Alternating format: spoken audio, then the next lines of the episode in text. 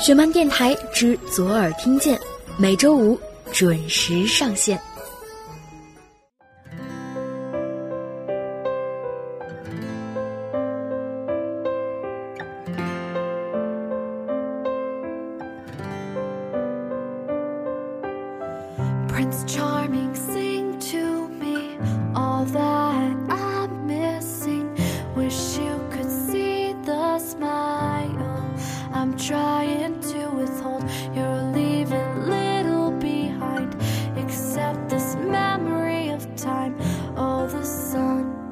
Never shine as bright as you. Hello，大家好，欢迎再次收听雪漫电台之左耳听见，我是石榴，这里是北京，天气晴。此时正在收听节目的你，在哪儿呢？天气还好吗？现在的北京已经开始飘柳絮了，夏天应该不远了。我的感冒也已经完全好了。听声音，你们能不能听出现在的我已经活力满满，可以活蹦乱跳了呢？上周节目播出以后，收到了很多来自大家的留言，才知道原来有那么多人选择在愚人节这天玩笑着说出自己的心里话。也有很多朋友后悔自己当初没有表达，但是很开心能看到的是，不论过去怎样。现在的大家都很积极、很乐观，充满希望地看向前方，也对过去满怀祝福。那今天的节目中将要跟大家分享的是一个关于亲情的故事。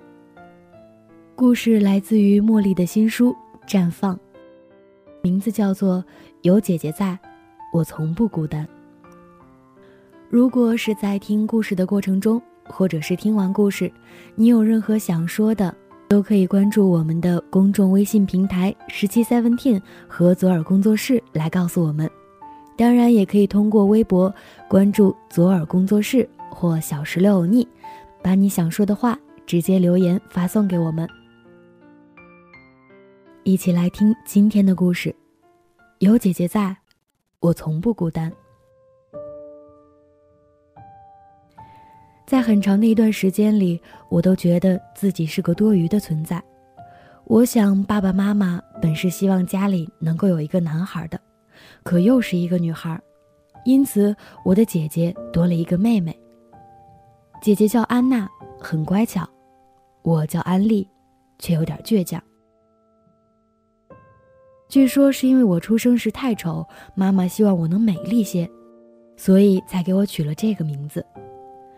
姐姐从小在妈妈身边长大，大概是因为这个缘故，姐姐和妈妈一直都很亲，而我三岁才回到他们身边。我小时候很敏感，一直觉得自己像个局外人。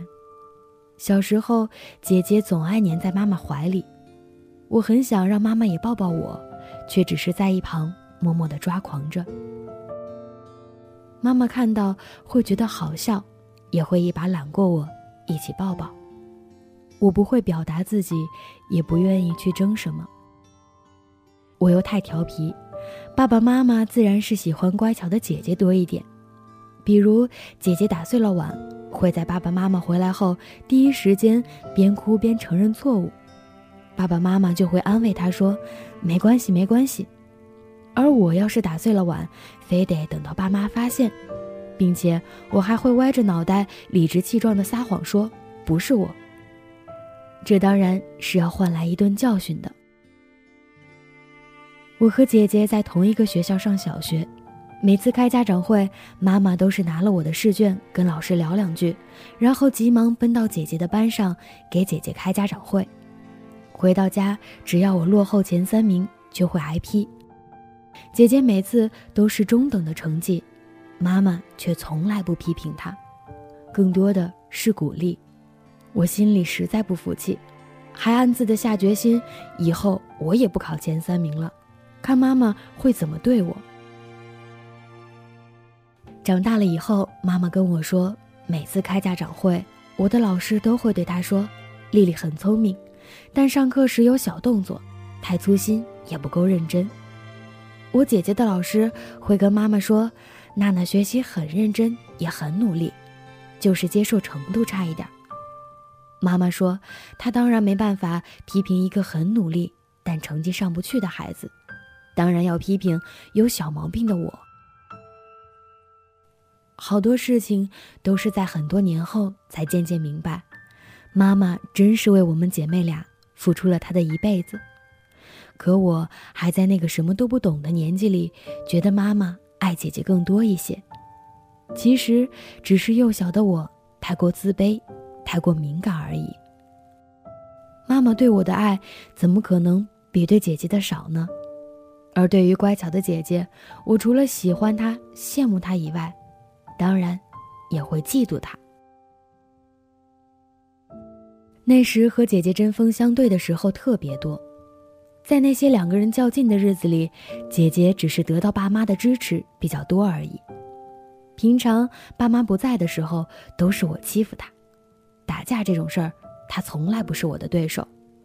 据饱受我欺负的姐姐说，我把她从楼梯上推下去，还故意在她脚上倒开水。天哪，这是真的吗？倒是有件事儿我记得清楚。在刚学会写字的时候，我在吃完的扁扁的雪糕饼上写下了“安娜之墓”，端端正正地插在我家的花盆里，还学着电视剧里的样子对着花盆拜了拜。在我幼年的记忆里，就是无休止的被姐姐告状，然后被爸妈惩罚，干的不靠谱的坏事儿太多了。说来，我姐也是个心机重的小姑娘，我们正小打小闹呢。只要爸妈一来，他就突然扯开嗓子嚎啕大哭，不管谁占上风，挨骂的必定是我。我们就这样在我欺负他，他告我状的循环里过了很多年，直到有一天，我犯了一个至今都难以启齿的小错误，刚好被姐姐看到，就被他抓住了把柄。从此以后，只要他抛出一个“我要跟别人说了”的眼神，我就会乖乖的臣服了。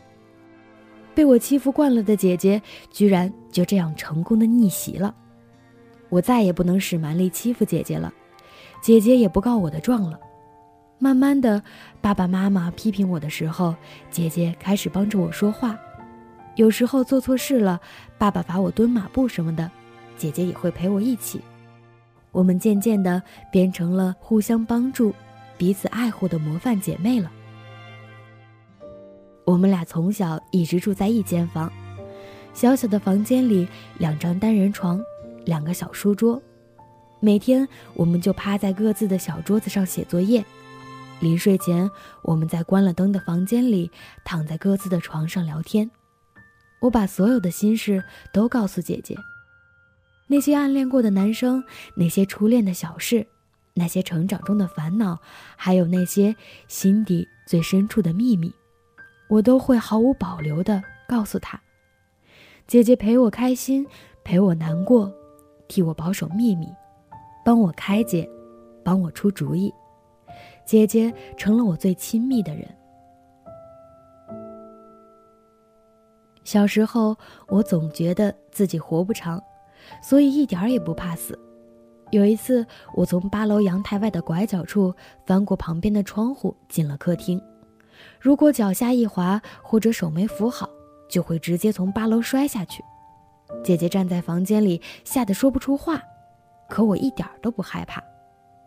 高中叛逆期的时候，考虑过死亡这件事。当时临近高考，可我连历史书一遍都没有背完。只要拿起历史书，我就开始焦虑，因为我觉得高考要考不好，我就不活了。但当我想到如果我死了就没人陪姐姐了，就难过的哭了起来。姐姐心地善良又温柔，性格也特别好，说话总是细声细语的。有点急躁的我和姐姐在一起，慢慢的也变得温和了起来。我很爱我的姐姐，虽然我从来没有跟她说过。上大学的时候，姐姐生了一场病。非常非常严重的皮肤过敏，不能吹风，不能晒太阳。姐姐请了长假，在家休息了快一年的时间，皮肤时好时坏，反反复复，十分令人崩溃。严重的时候，脸肿的连眼睛都睁不开。有时候，我为了气氛轻松些，便会冲着脸肿到眼睛眯成一条缝、睁都睁不开的姐姐笑着说：“你真的好像流氓兔哦。”那时候，姐姐买了好多的书，开始一本一本的认真的看。偶尔，她也会在一个人的房间里默默的哭。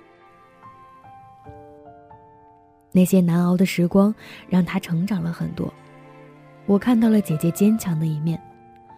患病在家一待待几年不出门，是平常人所不能忍受的，但她从来不说苦，也不抱怨，不给身边的人添麻烦。能做到这一点，真的已经很不容易了。大学毕业以后，我要离开兰州去成都工作了。姐姐帮我收好行李，把每件衣服叠得整整齐齐的，分好类放在行李箱里，但没说太多的话。我走的那天，姐姐因为皮肤病还没好，只能站在阳台上目送我。姐姐一直站在那里对我挥手，我回头看着她，瞬间就哭了起来。离开家，一个人到成都工作，生活被我过得一团乱。我总是不能很好的适应独自生活。有一次，打开还未来得及收拾的行李箱时，看见姐姐给我叠好的每件衣服，真是不明白自己为什么要离开家，离开姐姐，然后无可抑制的哭得天昏地暗。在那些艰辛的付出时刻，我也有过想要放弃的念头。可每一次给姐姐打电话的时候，她都会给我力量。姐姐跟我说，没有什么是过不去的，一切都会好起来的。在我鼓起勇气想要逃离一团乱的生活和看得到尽头的工作时，全家只有姐姐一个人支持我从银行辞职的决定。她说：“我妹妹那么优秀，离开银行没有了稳定的工作，也一定能活得很精彩。”那些哭着给姐姐打电话的日子越来越少，我们都慢慢的长大了，彼此有了各自的家庭和小孩，开始学会独自去做一些决定，去承担一些事情，也开始习惯很久不联络，但在我心里，从未感觉孤单，因为，我有个那么好的姐姐。还记得。小小年纪，松开我的手，迷失的你，在人群里看见你，一边哭泣，手还握着冰淇淋。有时候难过生气，你总有办法逗我开心，依然清晰回忆里那些曾经有笑有泪的光阴，我们。生命先后顺序，在同个温室里，也是存在在这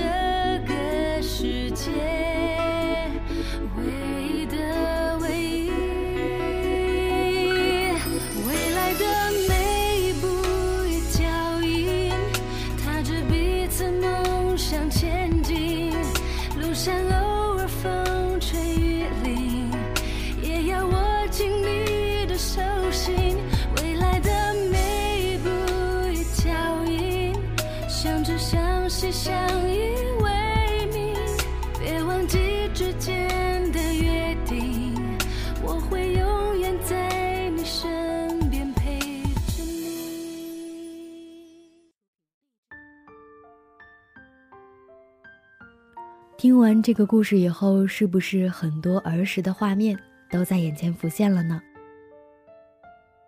我们跟自己的兄弟姐妹曾经争吵打闹，而要好的时候恨不能穿一条裤子，在他们面前我们无所顾忌，任性耍小脾气，各种傲娇嚣张，那是因为我们坚信自己被爱着，而这份爱在时光沉淀中。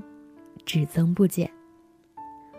我们从来都不擅长表达爱，不管心里多骄傲，自己有这样的兄弟姐妹，也很难开口去说一句“我爱你”，可能是不好意思开口，可能觉得很肉麻。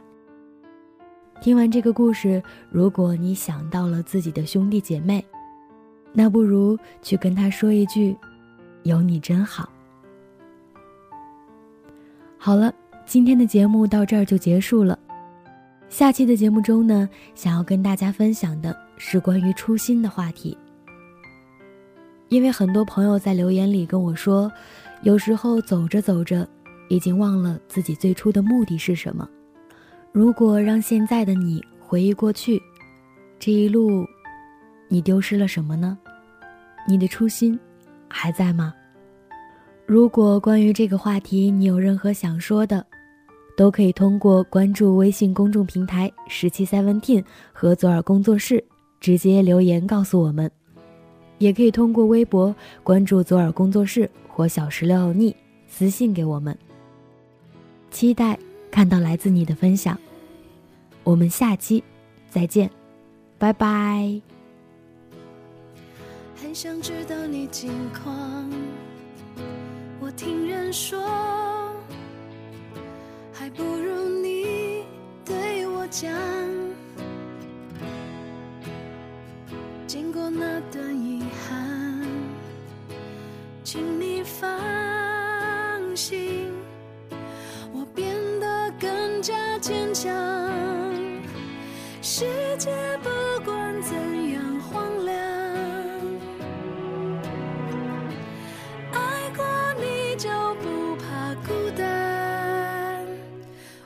最亲爱的，你过得